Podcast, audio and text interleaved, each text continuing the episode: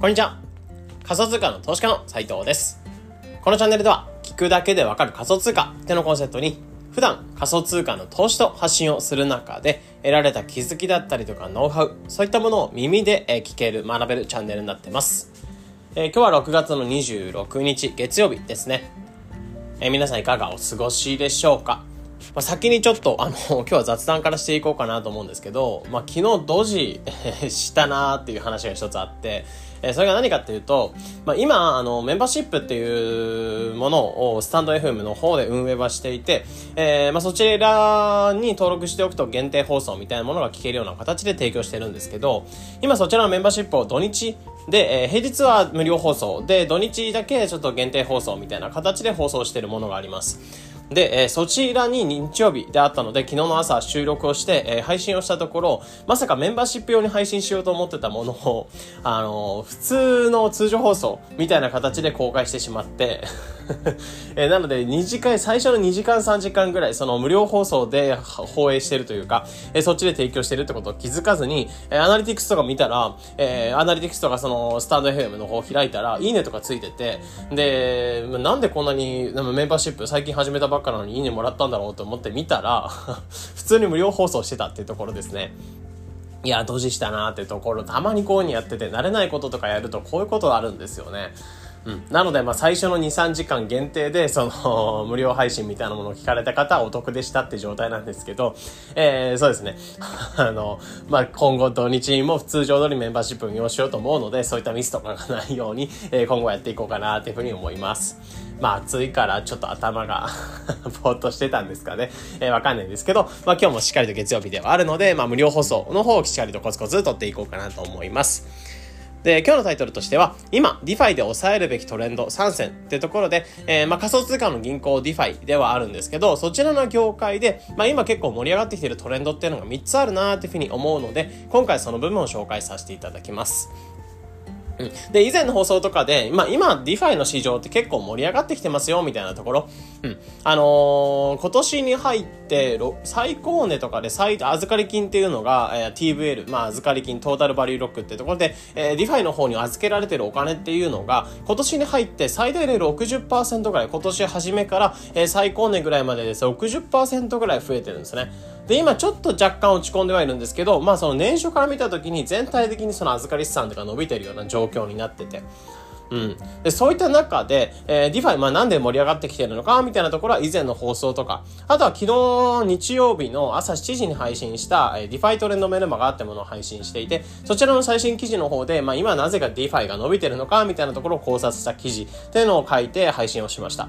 で、もちろんその内容とか気になるなって方とかは、そちらのポッドキャストのリンクの方から、えー、メルマガの記事、最新の記事読んでいただければなっていうふうに思うんですけど、まあそちらで書いたのは、 DeFi っていうのがなぜ盛り上がってるのかっていうところで言うと、まあ、シンプルに仮想通貨市場自体にお金が流れてきてるよってところと、えー、二つ目の理由としては、うん。えー、仮想通貨市場の方にお金が流れてきていて、えー、あとは中央集権的なそのセックスって言われる、えー、バイナンスとかそういったところの取引所に対しての信用っていうものが落ちていって、まあ、 DEX って言われる分散型の金融の方にお金が流れてきてるよってところ。うん。で、最終的にその分散型の金融の方でも、えー、まあ、ブロックチェーンとか、まあ、そういった基盤自体が整ってきてるってところもあるので、えー、そういった開発が進んできてるおかげで DeFi なんか発展しやすくなってるよってところ。まあ、こういった3つの理由があるかな、みたいなところを話させていただきました。うん。じゃあまあこういった形で今 DeFi がの盛り上がってきていて、まあ、えー、例えば地球の水をお金としてたと、お金を地球の水として例えるんだったら、全体量ってのは決まってるんですけど、それがこう雨が降って、えー、流れるとこに川をとかをそういったものを伝って水が流れていって、都市に対して水が流れていくような感じ。で、その都市、今 DeFi って言われる都市に対して水が流れ始めたので、いよいよその DeFi の開発っていうのが、まあお金が流れてきて開発が進んでいくような状況になってるかなと思うんですね。じゃあその開発が進んでいく中で、 DeFi の市場、じゃあ今どういったところが盛り上がりつつあるのか、もうこれから盛り上がってくるのか、みたいなところ、やっぱり気になってくる方も多いかなと思うので、まあ、今回に関しては、やっぱり DeFi を、えー、結構触ってきている中で、僕自身も結構触ってきている中で、えー、この市場、まあ、この3つの市場っていうのは結構注目だよね、みたいなところ、まあ、今後、なの中長期的に結構注目だよね、みたいな思われる市場があるので、えー、その3つっていうのを今回紹介させていただこうかなと思います。うん。なんで、まあ、ここに投資しなさいとか、そういった投資判断っていうのを別に促すわけではなく、まあ、こういったトレンドがシンプルに DeFi の中に生まれていて、えー、もちろんこういったところに触っておくと、まあ、その、お金の、えー、効率、まあ、その資産運用の効率化をしていけるってところもあるですし、えー、まあ、 DeFi って今後長期的にこういう形になろうとしてるんだな、みたいなところを読み取れる部分があるかなと思うので、今回その部分を話させていただきます。うん。じゃあ、その、今抑えるべき DeFi のトレンド3つ何かっていうと、1つ目としては LSDFi。で、2つ目っていうのが RWA。で、3つ目っていうのが分散型のステーブルコイン。まあ、この3つのトレンドっていうのがあるかなと思ってます。で、まず、えー、LSDFi の方から話していくと、これはリキッドステーキングデリバティブを利用した金融、ファイナンス、本領略で、えー、LSDFi って形ですね。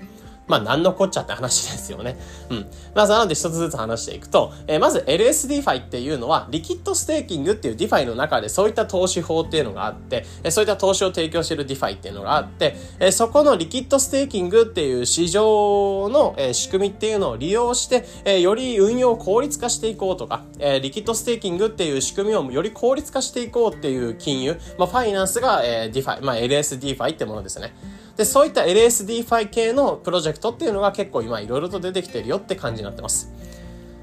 じゃあ、リキッドステーキングってじゃあそもそも何なのかっていう話ではあるんですけど、まあ、これリキッドステーキング、まあ、ざっくり言ってしまうと、えー、基軸トークン、まあ、ブロックチェーンの上でガス代として使われるトークンですね。なので、イーサリアムであればイーサ例えば BNB チェーンであれば BNB、アバランチチェーンであれば AVAX っていう、まあ、それぞれの基軸トークンっていうのは、まあ、いわゆる ETC カードみたいな、それぞれの道通るための ETC カードみたいな感じ、え通行証明書みたいなものがイーサとかそういったものになるんですね。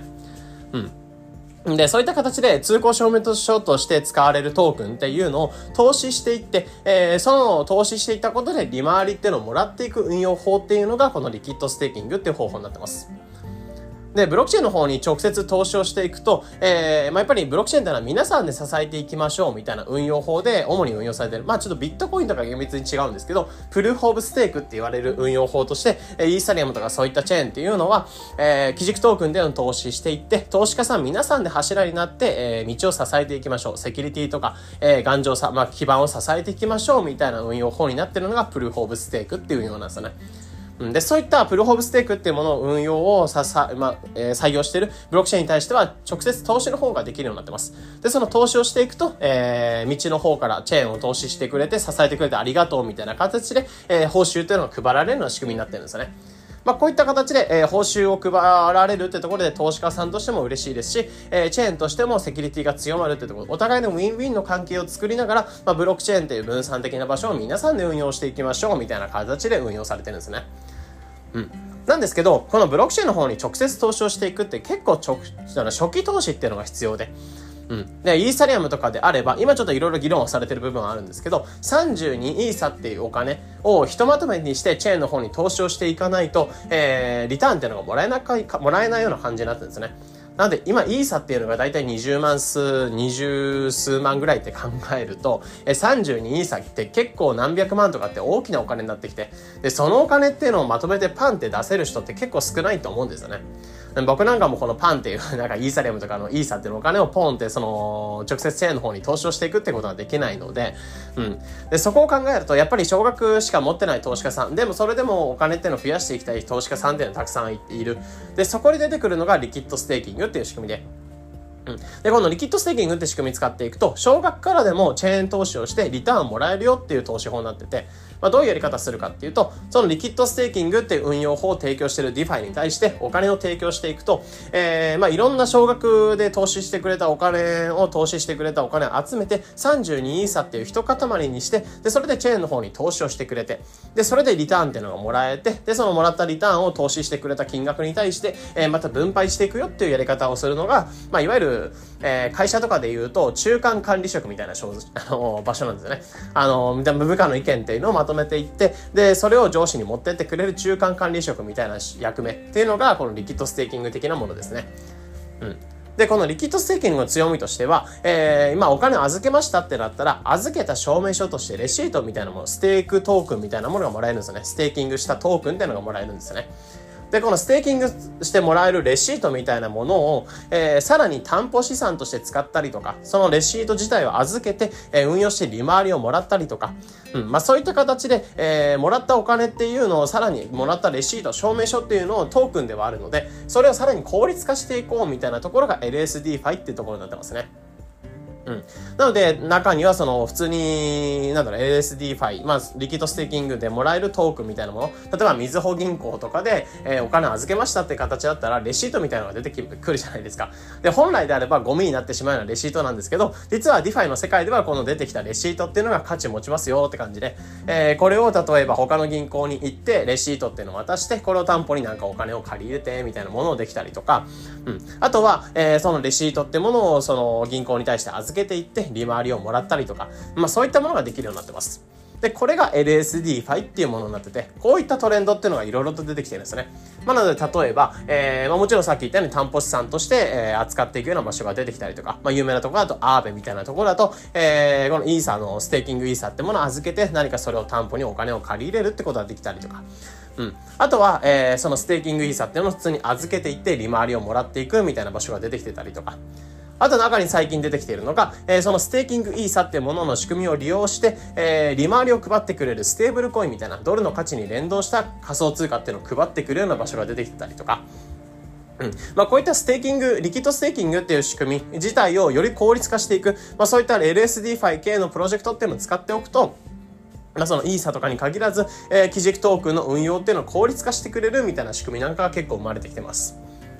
うん。まあ、こういった LSD ファイ系のプロジェクトっていうのは、まあ、ここ最近本当にグーグーグーグーグーグーググ伸びていて、えー、かなり預かり資産って伸びてて、まあ、有名なところだと、 Lybra Finance ってところは結構最近新しいところで、あとは Raft Finance みたいなところ、まあ、これ結構深くいっていくて、いっていくと、まあ、いろんなものが出てくるんですけど、そんな感じで結構 LSD ファイ系のプロジェクトっていうのは DeFi の盛り上がりと一緒にかなり預かり資産が伸びてきてるってところですね。なので LSD ファイの盛り上がりっていうのがあるおかげで、えー、DeFi に対して資金入れてみようかな、みたいな投資家さんっていうのも感度の高い投資家さんなんかもお金を入れ始めてるみたいな状況では、まあ、あるのかなと思ってます。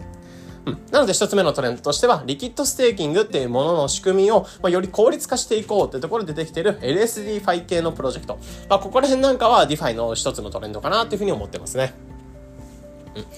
で、二つ目としてはじゃあ何かっていうと、えー、RWA っていうトレンドになってますね。この RWA っていう何かっていうと、まあ、これは real world asset、現実資産。で、これをトークン化していくっていう DeFi がいろいろ出てきてるんですね。まあ、現実資産って何かっていうと、まあ、株とか米国債とか、あとは不動産とか、そういったものですね。まあ、いわゆる現実資産ってめちゃめちゃ世の中に存在していて相当巨大な市場じゃないですか。で、これをトークン化してより身軽になっていくっていうところもありますし、で、その、えー、トークン化したものを預けて運用したりっていうのができたりとか、まあ、いわゆる不動産とかっていうのは実物を持たなきゃいけないとか、まあ、結構めんどくさい審査とか必要じゃないですか。で、そこを RWA、まあ、トークン化していく DeFi を利用していけば、えー、その不動産を小口で買うことができたできるようになったりとか、えー、そういった不動産を所有して、その価値の高まりっていうのを持っていけたりとか、で、しかもそれを仮想通貨でウォレットつなげるだけで不動産を交換ができちゃうみたいなものができちゃう。うん。あとは米国債なんかもそうですし、えー、仮想通貨ってのを預けて米国債トークンをゲットして、えー、利回りをもらっていくみたいな感じ。そういったすでにある市場を、巨大な市場のお金っていうのを DeFi の市場でも実現させていこう。で、しかも DeFi ではあるので中央集権的なところにとらわれることなく、より分散的に運営していきましょうみたいな形で RWA って現実資産をトークン化していく流れっていうのも結構出てきてるんですよね。うん。なので、ここの RWA、リアルワールドアセットのトレンドに対してもかなり、え、チェックしておくといいんじゃないかなってところですね。で、あと3つ目としては、分散型のステーブルコイン。まあ、ここら辺なんかも結構盛り上がってきてます。うん。まあ、ステーブルコインっていうのは、主にドルの価値に連動した仮想通貨とか、あとはユーロとかいろいろあったりするんですけど、まあ、こういったステーブルコインっていうものは、今、主に言うと USDT とか USDC とか、まあ、いわゆる中央集権的なところが発行している法定通貨ってものを担保にしたタイプのステーブルコインが多いんですよね。で、結局これってまあ価値が安定していて、今より信頼されてる形ではあるんですけど、やっぱり中央が何があるかわからないとか、不透明さがあったりとか、まあいわゆるその、この間であれば USDC が一旦価値がめちゃめちゃ下がったような時期があったんですけど、あれっていうのはやっぱり現、えー、既存の金融に対してその USDC がお金を預けてもらって、で、その預けてもらったお金を預けてた銀行っていうのが、えー、倒産したみたいな状況なんかもなってて、うん、っていう形でやっぱり現実資産で中央集権的な組織に成り立ってるステーブルコインっていうののは結構危ないよね、みたいな見方もされてるんですね。で、そこがあることで、えー、やっぱり分散的な DeFi っていうものがステーブルコインを発行した仮想通貨とかを担保にした完全にクリプト内で完結がするようなステーブルコインっていうのを発行していこうみたいなトレンドなんかも結構生まれてます。なので最近であれば、まあ、有名なところでやると、もともとステーブルコイン、分散型のステーブルコインとして一つ有名なのが、ステーブルコイン DAI っていう、 MakerDAO ってところが発行しているステーブルコインの DAI があったりとか、あとは最近であれば、カーブっていう、まあ、有名な DEX の一つではあるんですけど、ここからカーブ USD っていうのが出てきてたり、あとは Aave っていう、まあ、有名なレンディング系仮想通貨の貸し借りができるような場所で、からも GHO ってステーブルコインが出てくるって話があったりとか、うん。まあ、結構こういった形で分散型の、えー、DeFi とかが発行する分散型のステーブルコイン。まあ、こういったトレンドに対しても、えー、やっぱりそれで価値を安定させるっていうところは一番だと思うんですけど、やっぱり運営ってものをより分散的にしていこう。まあ、中央集権的なところに限られることなく、すべてブロックチェーンで見える化していこうみたいなものが、えー、トレンドとしてあるので、まあ、こういった中でステーブルコインっていうものも、まあ、DeFi の方でより発行されるようになってきてるよっていうのが一つトレンドとしてありますかね。うん。まあ、こういった形で DeFi の中で今起きているトレンドとしては一つ、三つ紹介させていただいたのは、一つ目、えー、リキッドステーキングってものを効率化していく、えー、まあ、運用、まあ、DeFi っていうのが LSD5 系のプロジェクトがたくさん出てきてる。で、二つ目としては RWA っていうリアルワールドアセット、現実資産をトークン化していくっていう DeFi がたくさん出てきてるっていうところ。あとは分散型のステーブルコイン。まあ、これは、えー、DeFi が発行する分散型のステーブルコイン。まあ、仮想通貨ってものを担保にして、えー、発行していくステーブルコインっていうのは結構流行ってきてるよっていうところ。まあ、こういった3つのトレンドが、まあ、結構 DeFi の中で起きてるなーっていうふうに思ってますね。うん。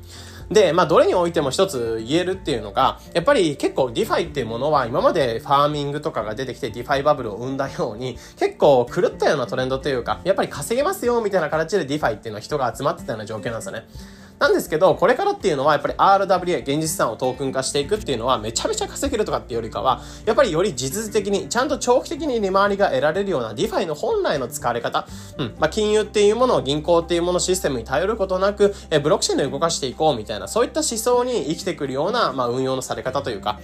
あとは分散型のステーブルコインとかも、やっぱりじ、えー、現実資産っていうものをトークン化していくものもそうですし、あとは分散型のステーブルコインとかも中央集権的なところに頼ることなく分散的に運営していこうとか、あとは LSD ファイに関しても、まあこれは割と稼ぎの部分にも関わってくると思うんですけど、本来リキッドステーキングってもの自体がチェーンの方に投資をしてセキュリティを強めていくっていう目的として使われてる。で、それを効率化していこうみたいな。まあ結構やっぱ長期的に利回りを得ていく、かつ、それを効率化していこうみたいなトレンドにもなってるんですよね。まあ、こういった形で結構 DeFi っていうのは全体的に見たときに、まあ、当時に比べればかなりまともりなトレンドというか、まあ、結構中長期的に見てもいいようなトレンド、使われ方がし始めてるなってところが、まあ、こういった3つのトレンドから読み取れるなっていうふうに思ってますね。うん。なので、まあ、これまで以上にめちゃめちゃ稼げるっていうところに特化するよりかは、まあ、結構 DeFi っていうのは長期的にまともになりつつあり、えー、仮想通貨っていうのをより安全に管理していく。まあ、効率的に管理しつつ、えー、より、なんだろう、まあ今までよりも身軽に仮想通貨をしていく、まあこの運用の幅っていうのを広げていけるような存在になるんじゃないかなと思ってますね。うん。なのでこの3つのトレンドに限らず、これからの DeFi のトレンド、まあ2023年に入って、えー、結構盛り上がってきてるように、まあ、やっぱこれ、5年、10年スパンで、えー、もっと見た時に DeFi がどれぐらい成長するかみたいなところの、まあ結構小さな小波というか、えー、まあ結構大きなトレンドが来るための引き潮段階に結構 DeFi って入ってるんじゃないかなと思ったので、えー、今回に関してはこういった形で、まあ3つのトレンドっていうのを紹介させていただきながら、まあ DeFi のこれから5年、10年の成長に楽しみ、えー、ワクワクしながら、えー、DeFi っていうのもこれからリサーチしていきましょうみたいなところで紹介させていただきました。えー、なので今回のトレンドはもちろん、まあ、DeFi がなぜ盛り上がっているのかみたいなところもそうですし、まあ、今後のトレンドとか追っかけていく一つ参考になってくれれば嬉しいです。えー、このような形でこのチャンネルでは仮想通貨の投資と発信についてできるだけ分かりやすくお伝えしています。日々の情報収集やトレードにお役立てください。でそうですね、えー、先ほども言ったように今回紹介した内容っていうのは、まあ、全て DeFi が今なぜ盛り上がってるのかっていうところもそうですし、えー、今回紹介したトレンドっていうのはより深く解説された記事っていうのは全て載ってるメルマガっていうのを最新で、えー、書かせていただきましたので、えこちらの方ぜひ最新の記事読んでみて、あとはこちらのメルマガっていうのは週2回で、えまあ、仮想通貨のトレンドとか、その SNS 発信の方法みたいなところについてもシェアしてるメルマガになってますので、えこちらと無料で、え10秒でメールアドレスのみで登録ができますので、気になる方はこちらもチェックして、メールルボックスに最新のトレンドが届くような形にしていただけるとまた嬉しいです。えー、というところで、えー、今日の配信はこれで以上になります。良い一日を